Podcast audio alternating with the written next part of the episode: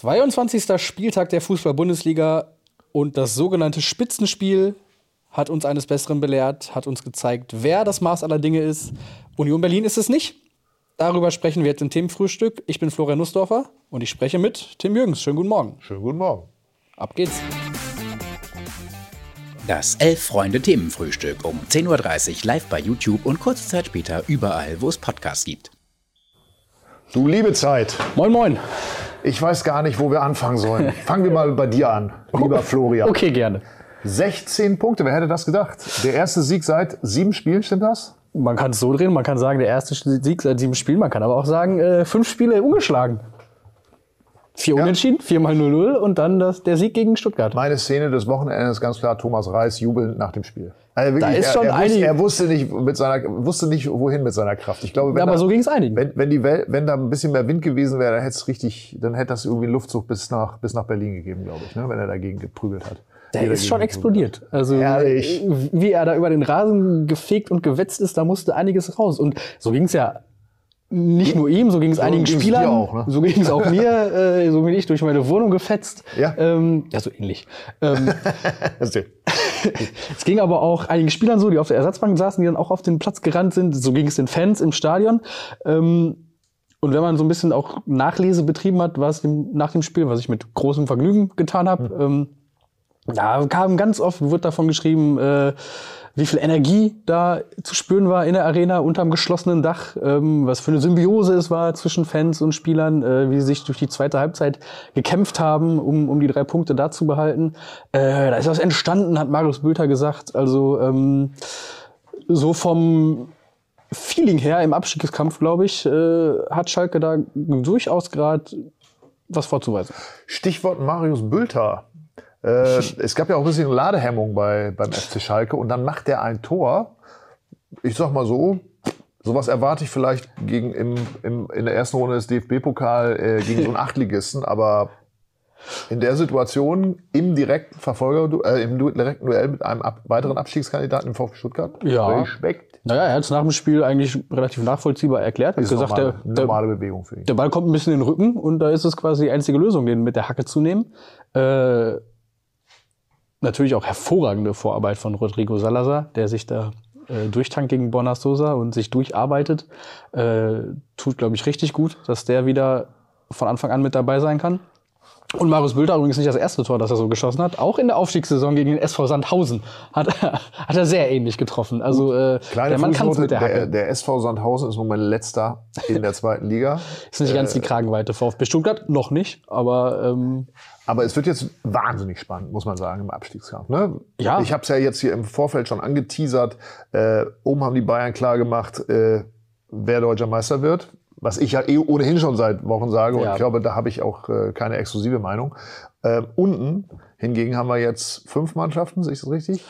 Die und Schalke hat auf jeden Fall das Momentum auf seiner Seite, Ja, genau. wie es so schön neudeutsch ja, heißt. Hertha sich auch jetzt in den letzten Spielen ein bisschen freigeschwommen. Äh, genau, und dann Schalke mit 16 und dann drei Mannschaften mit 19 Punkten. Das heißt, der Rückstand des Tabellenletzten auf den weiteren direkten Abstiegsplatz, auf den Relegationsplatz und auf den äh, ersten Nicht-Abstiegsplatz äh, beträgt jeweils drei Punkte. Und das ist äh, was, womit man vor einigen Wochen nicht unbedingt gerechnet hat. Und da ist jetzt, glaube ich, auch, sind dann diese vier Unentschieden, diese 4-0-0, die wenig, wenig Spaß gemacht haben, sich anzugucken, aber die natürlich vier Punkte gebracht haben, während die Konkurrenz äh, weniger gepunktet hat. Dadurch ist es enger zusammengerückt. Und das ist schön.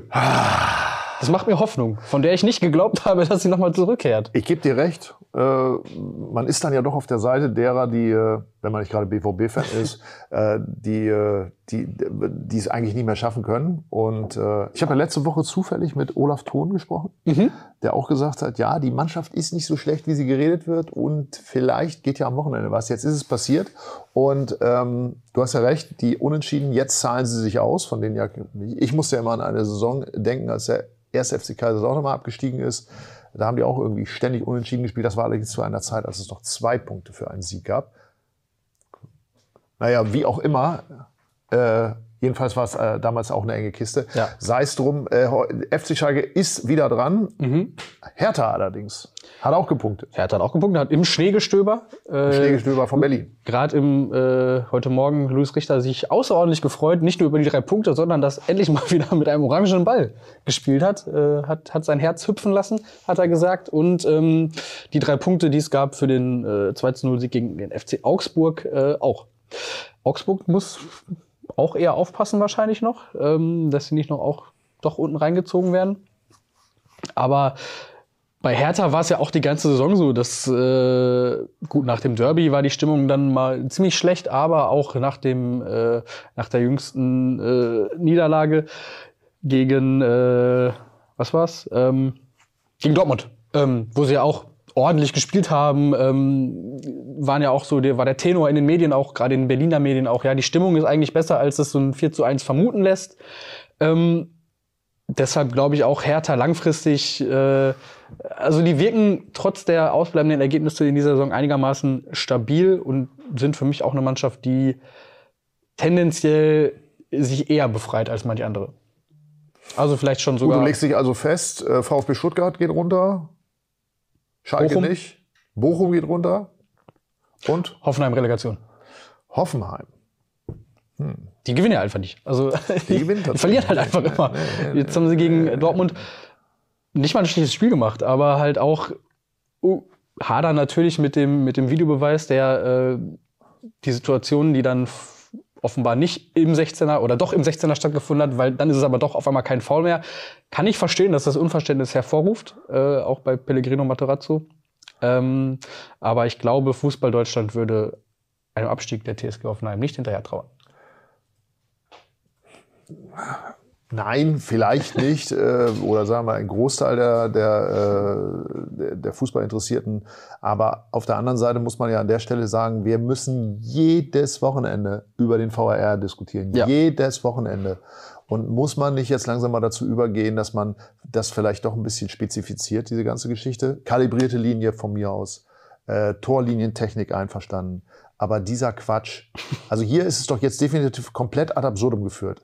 Äh, eine Situation, die ja bei, laut über, korrigier mich, äh, ich glaube, da gibt es keine zwei Meinungen, im Strafraum stattfindet, die als zunächst als faul geahndet wird, dann aber auf irgendwie ein Dafürhalten des Schiedsrichters außerhalb des äh, äh, oder, oder vom VRR, ich weiß es nicht, äh, außerhalb des, des, des Strafraums dann äh, versetzt wird, dann stellt man offenbar fest, es ist dann doch nicht äh, elfmeterwürdig oder und am Schluss gibt man Schiedsrichterball. Ich verstehe. Was wahrscheinlich regeltechnisch sogar korrekt ist. Ähm, aber ich, wie gesagt, ich kann verstehen, dass es eine Menge Unmut aber, aber. Moment, man- soll denn der VRR, ich, ich habe das immer noch nicht genau begriffen, wann soll er denn jetzt genau eingreifen? Er soll doch nur eingreifen, wenn etwas. es geht immer darum, dass es eigentlich eine klare Fehlentscheidung ist, ne? Oder Immer, dann kann er immer eingreifen. Soll er immer eingreifen? ja. Ja, okay.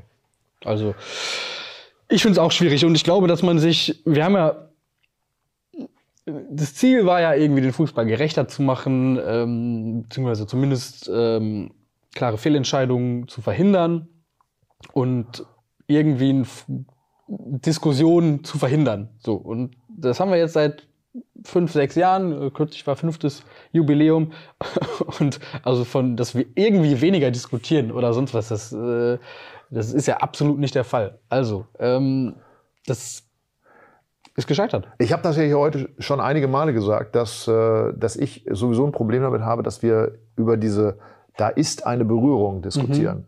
Und ähm, wenn wir ohnehin aber ständig darüber diskutieren, da ist eine Berührung, aber dann sagen wir, die war innerhalb oder außerhalb, können wir nicht davon weggehen, dass wir sagen, dass wir alles als Berührung schon als elfmeterwürdig oder als faulwürdig äh, interpretieren. Müssen wir nicht eigentlich auch dann mal darüber diskutieren, was ist eigentlich ein Foul? Äh, weil nur weil, weil ich dich berühre, so, Ja, musst du ja nicht dahin fallen. das stimmt. muss ich äh, nicht. Aber ich glaube, dann, das, dass dann aber, dass dann so hartgesottene Biermonster in der Kneipe sitzen und sagen, ja, das war eine Berührung, na, bumm. Das ist ja klar, dass der hinfällt. Ne? Ja. Da ist doch ohnehin schon eine Versuchsanordnung, die nicht ganz richtig ist. Naja, oder? ich glaube, diese Diskussionen finden aber durchaus statt, je- jeweils vor der Saison, wenn die Schiedsrichter geschult werden und auch äh, wenn äh, Trainer und ich glaube auch sogar Presse, interessierte Pressevertreter und Pressevertreterinnen können da hingehen und sich das erklären lassen. Also da gibt's ja schon auch immer dann vor der Saison so Briefings, worauf genau geachtet wird und was jetzt jetzt ein Foul ist und nicht jede Berührung ist ein Foul, da sind wir uns auch einig, glaube ich. Ähm, aber klar, also wir haben äh, hier, Basileus schlägt vor, könnte man den VAR nicht auf technisch feststellbare Fehler beschränken. Abseits, Ball im Aus, etc.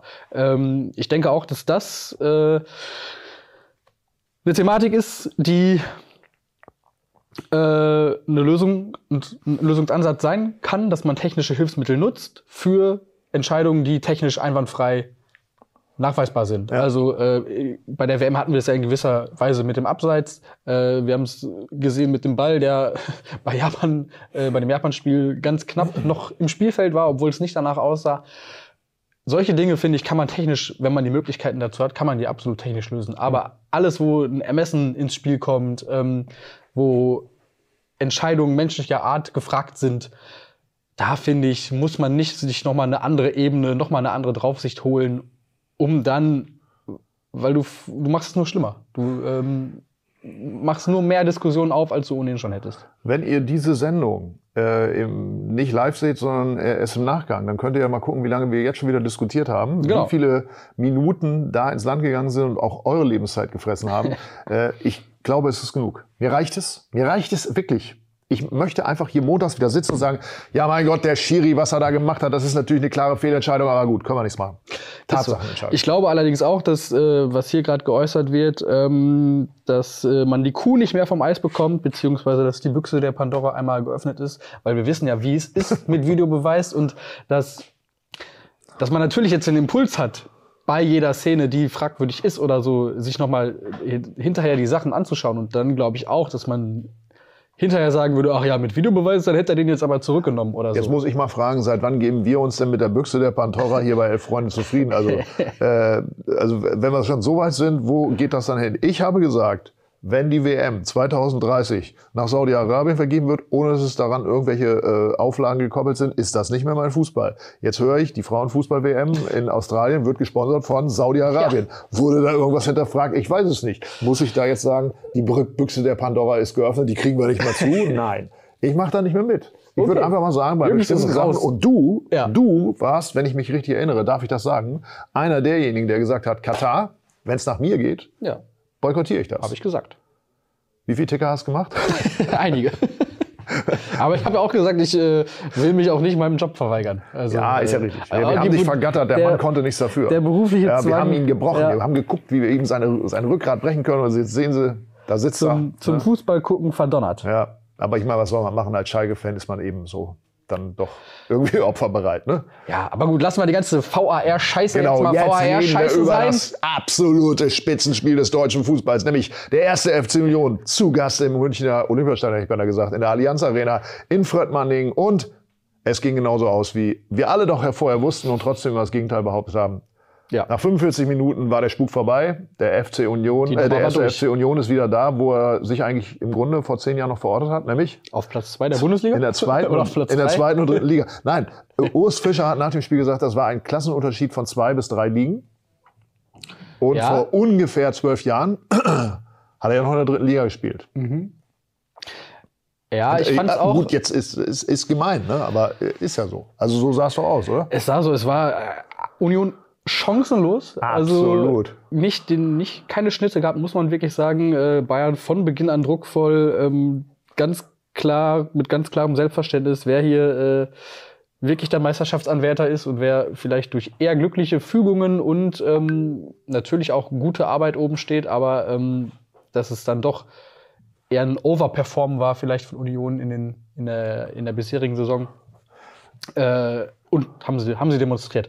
Was ich aber bemerkenswert fand, war eben, wie du sagst, auch äh, die Unzufriedenheit der Unioner äh, mit diesem Spiel. Das gibt ja auch genug Mannschaften die, und Trainer, die dann sagen, äh, ja gut, die Bayern, äh, was soll man machen, da fährst du halt hin und die sind so gut und wir sind so chancenlos. Aber ähm, zum einen aus der Äußerung von Urs Fischer, aber auch Rani Kedira, der sich nach Spielschluss sehr unzufrieden geäußert hat über den Auftritt, äh, finde ich, kann man schon auch herauslesen, dass Union andere Ansprüche hat, als so in München aufzutreten und sich mit 3-0 abspeisen zu lassen.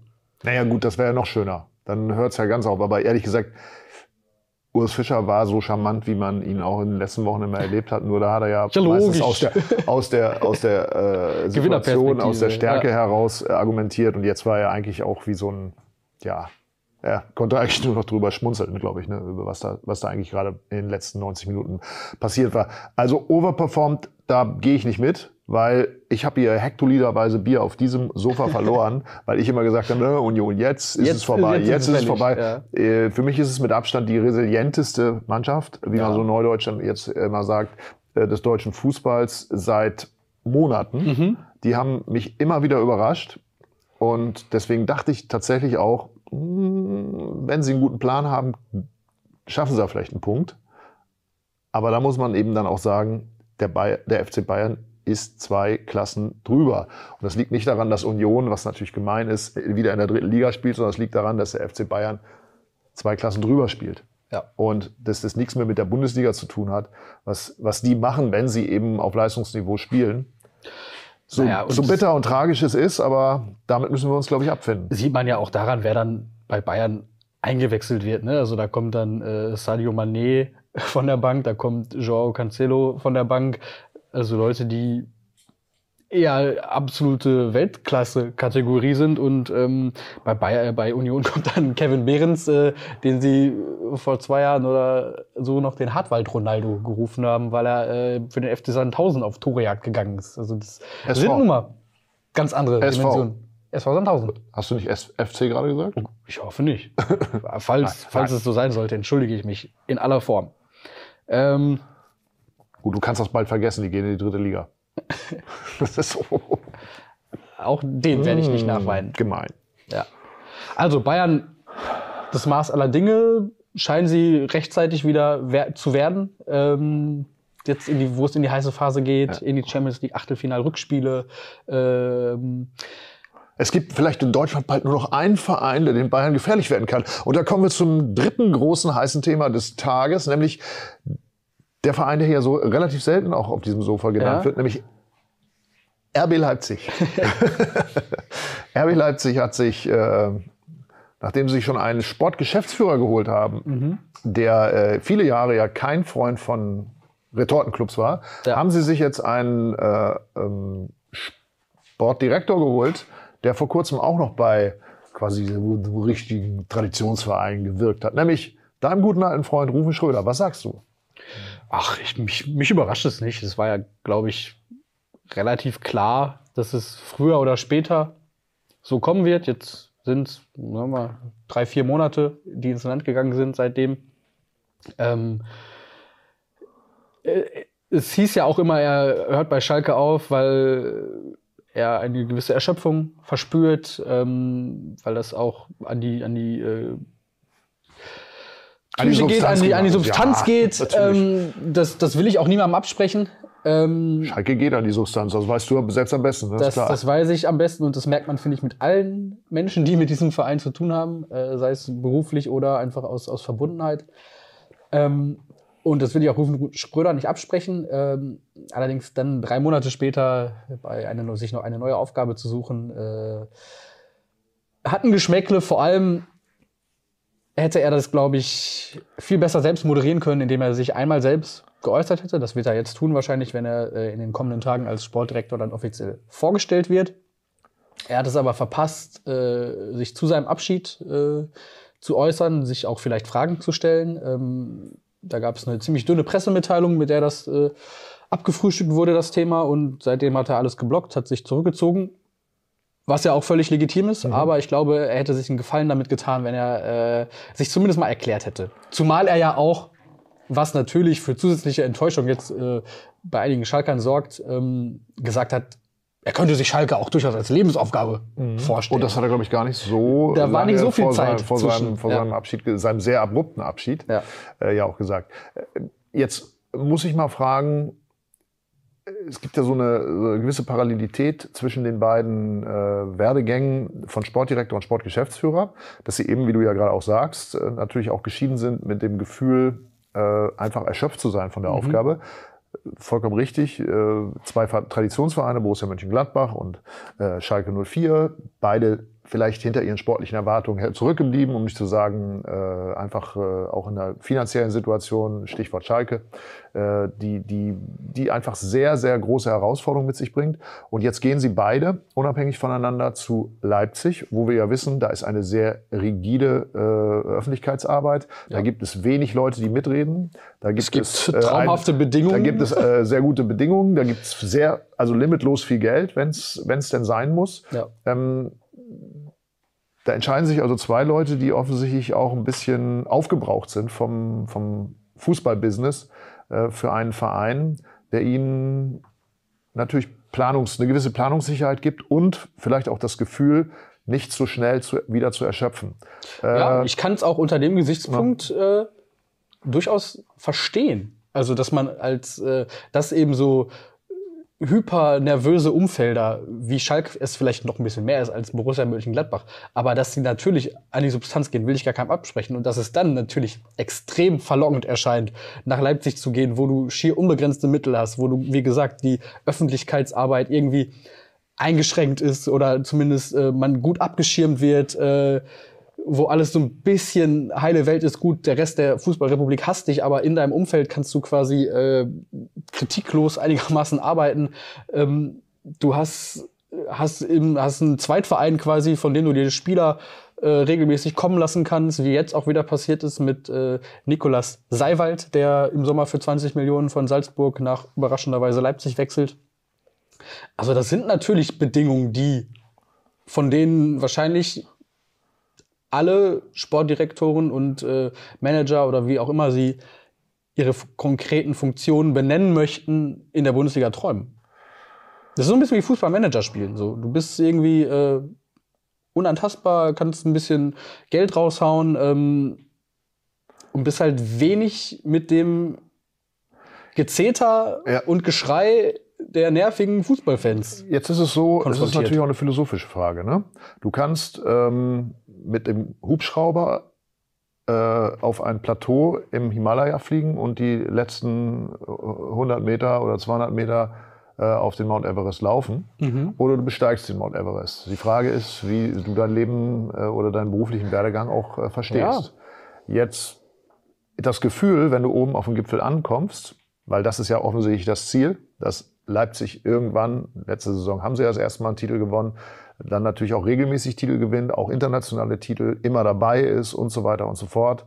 Ein Verein, der dann natürlich auch durch seine Erfolge irgendwann beim Publikum besser ankommen wird. Das ist einfach so. Also, weil klar, es werden immer mehr Leute, junge Leute dazukommen, die sagen, hey, das ist doch auch eine Option, ne? Also vielleicht mit den Bullen, das finden sie dann auch noch gut und so. Ja. Also, wenn die was gewinnen, dann werden sie, werden sie größere äh, Fanmassen auch für sich begeistern können. Und das ist das Ziel dann wird man irgendwann das vergessen, was wir daran kritisieren. Nämlich mhm. nochmal, wir kritisieren nicht den, den, den teilweise ja sehr guten Fußball und die guten Spieler, die da, die da sind, sondern wir, wir kritisieren das, äh, das Prinzip, dass man letztendlich einen Fußballverein kauft und daraus äh, und ihn als Marketing-Tool dafür benutzt, ja, ja. Äh, um ja eine Brause bekannt. zu verkaufen.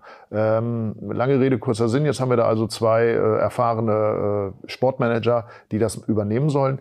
Ich frage mich eben, passt das eigentlich zu denen? Speziell Max Eberl, der ja auch immer so ein, also in Gladbach, ich habe ihn, ihm das wirklich abgekauft, auch so wie er dann nachher gegangen ist. Man hatte schon äh, immer das Gefühl, dass, dass er wirklich diese, dass das ja auch zu, zu, zu ihm und zu seiner Körperlichkeit dazugehört, dass er eben so ein bisschen against all odds äh, diesen genau. Verein peu à peu nach oben führt. Die Großen auch äh, ärgern. Dass so, man ne? irgendwann an den Punkt kommt und sagt, ja okay, dann wird sicherlich auch noch ein bisschen besser verdienen da. Das gleich äh, Rufen Schröder, ne? ich meine, das ist, auch eine, ja. ist ja auch eine äh, Sicherheit, mittelfristige Sicherheit, was das Einkommen anbetrifft.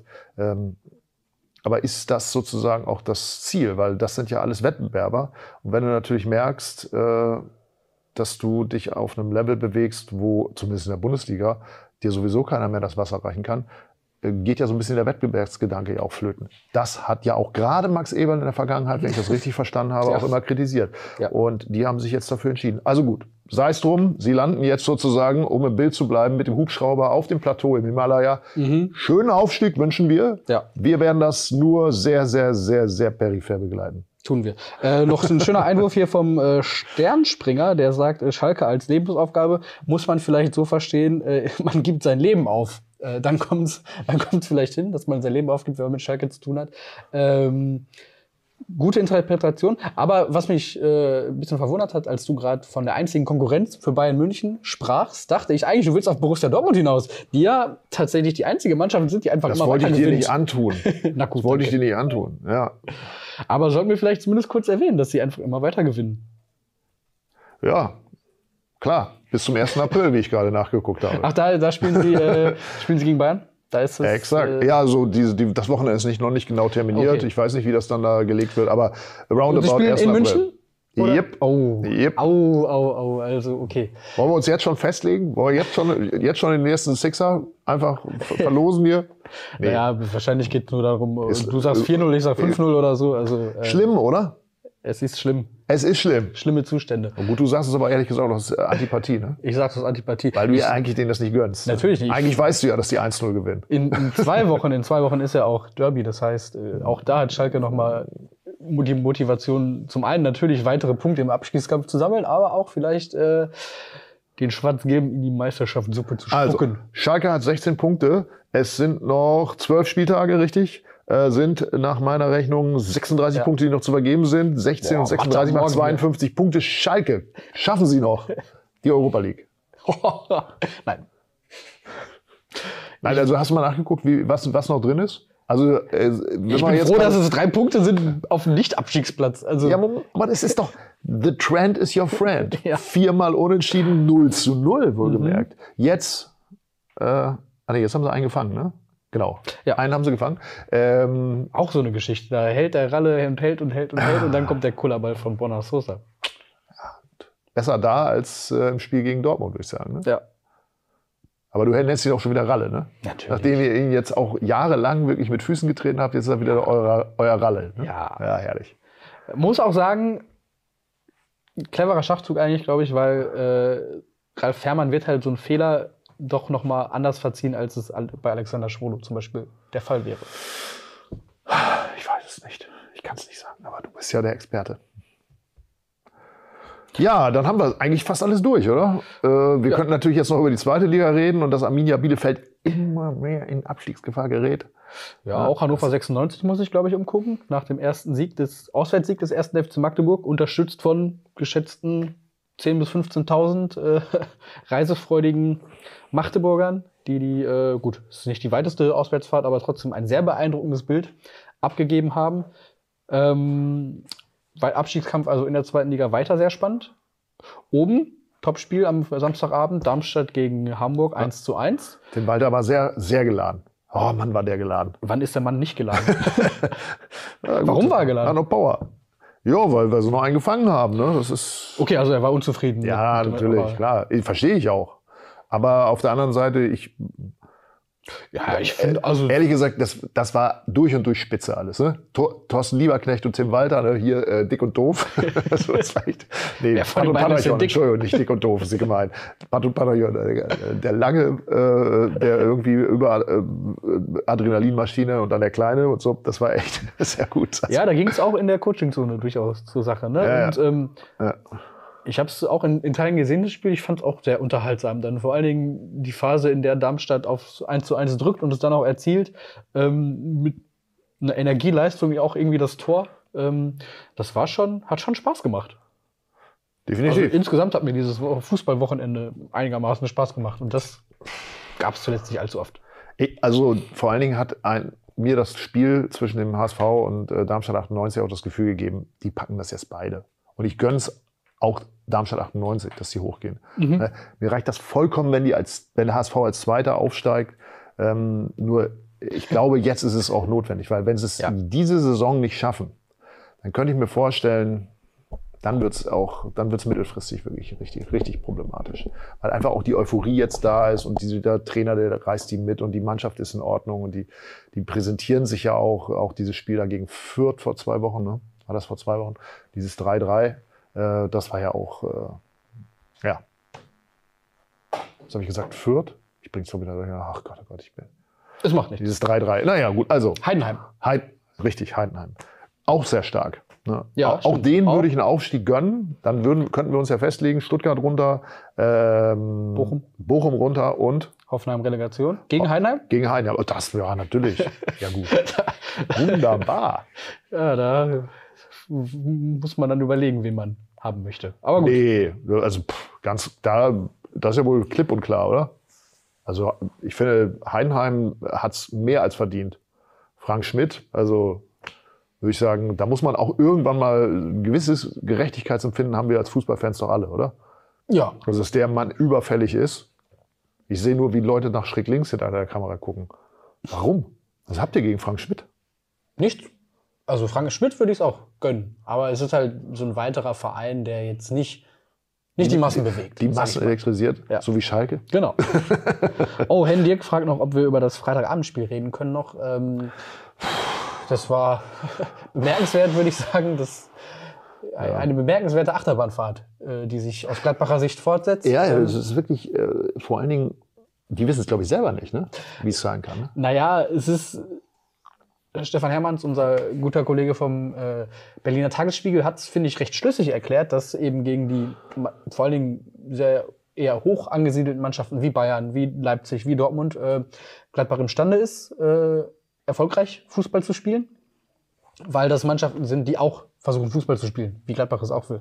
Und das Gladbach dann aber mit Mannschaften wie Mainz, äh, wie Hertha, wie, ähm, haben sie noch vier Stück kassiert? Ähm, wie gegen andere Mannschaften von unten oder auch gegen Schalke, wo es nur zum 0-0 gelangt hat, dass sie da ihre Schwierigkeiten haben. Wenn, Also, wir halten fest, Schalke, Mainz und Hertha sind Mannschaften, die grundsätzlich keinen Fußball spielen wollen, die sich irgendwie durch äh, Mauern da in der ersten Liga halten. ja. Mhm. Okay. Und wenn es klappt, Schaut euch nochmal das. das Tor von Marius Bülter an. ja, und das erste war auch nicht schlecht. Nee, ist erst mal Rausgespielt. Nein. Michael frei nach außen ausgewichen. Ja. Und dann kommt Drexler und schädelt das Ding rein. Also, Schädel das Ding rein. Ja. Ja, also es bleibt spannend, würde ich sagen, bis auf an der Tabellenspitze der ersten Liga, richtig? Können wir so festhalten, oder? Deutscher bis- Meister wird 1. nur der. FCB. Bis zum 1. April. So, diesen Snippet könnt ihr jetzt rausnehmen und immer wieder abspielen. Immer wieder so auf Dauerschleife. So ein Nippelboard hier, wie Stefan Raab es einst hatte. Gut, ähm, wir bedanken uns. Wir bedanken uns für das Themenfrühstück am Montag. Morgen Für die zahlreichen Daumen, die ihr hoffentlich da lasst. So sieht's aus. Äh, und äh, genau, haben wir noch irgendwas vergessen? Nee, nicht vergessen. Ich würde nur noch einen Cliffhanger für morgen machen. Oh, Also gleich zwei Cliffhanger. Erstmal ist natürlich morgen ähm, unsere beliebte Rubrik Kurvenschau wieder dran. ah, genau. Dazu ein, eine kleine Vorschau von zwei vielleicht nicht ganz unbekannten Stadiontrinkern, die hier, Trinkerinnen muss man sagen, die hier stehen. Stadiontrinkerin. Ja, guck mal, wir haben hier beim Spiel im Olympiastadion Ah, zwei unserer lieben Freunde mit Glühwein und Bier. Und wenn ihr noch auch noch irgendwelche geilen Bilder schicken wollt, dann könnt ihr das an diese Nummer tun. Wir haben tolle Nachrichten bekommen aus Venedig, aus Venedig Gibraltar. sehr beliebt, habe ich das Gibraltar, also es sind schöne Bilder dabei, auch aus Magdeburg beziehungsweise aus Hannover. Und ja, dann ist natürlich morgen noch die große Show der Rekorde, morgen Abend. Geil. Das Ja. wird groß. Das wird Ab wann müssen wir einschalten? 20.15 Uhr. Primetime. 20.15 Uhr. Die sogenannte Primetime. Die Morgen, morgen wird sie ihren Namen endlich mal wieder gerecht. Beziehungsweise du schaltest hoffentlich nicht ein, sondern tauchst hier im Studio auf, weil du moderierst. Teilweise. Warum, bin ich, warum ist das alles schon wieder so streng? Es war doch heute so lässig hier. Wir, konnten über, wir konnten über Schalke sprechen, die gewonnen haben. Und jetzt heißt es wieder, du musst hier morgen um 20.15 Uhr auf der Matte stehen. Gut, okay, das war das Themenfrühstück am Montag. Alles Gute für euch, bleibt gesund und äh, morgen Montag. wieder selbe Stelle. Selbe Zeit. Macht's gut. Tschüss. Live aus Berlin, die Elf-Freunde-Show der Rekorde. Spiel, Quiz und Spaß mit Rainer Kallmund, Niklas Levinson, Thes Uhlmann und vielen anderen Stars. Präsentiert von Tiziana Höll und Philipp Köster. Am 28. Februar um 20.15 Uhr live auf dem Elf-Freunde YouTube-Kanal.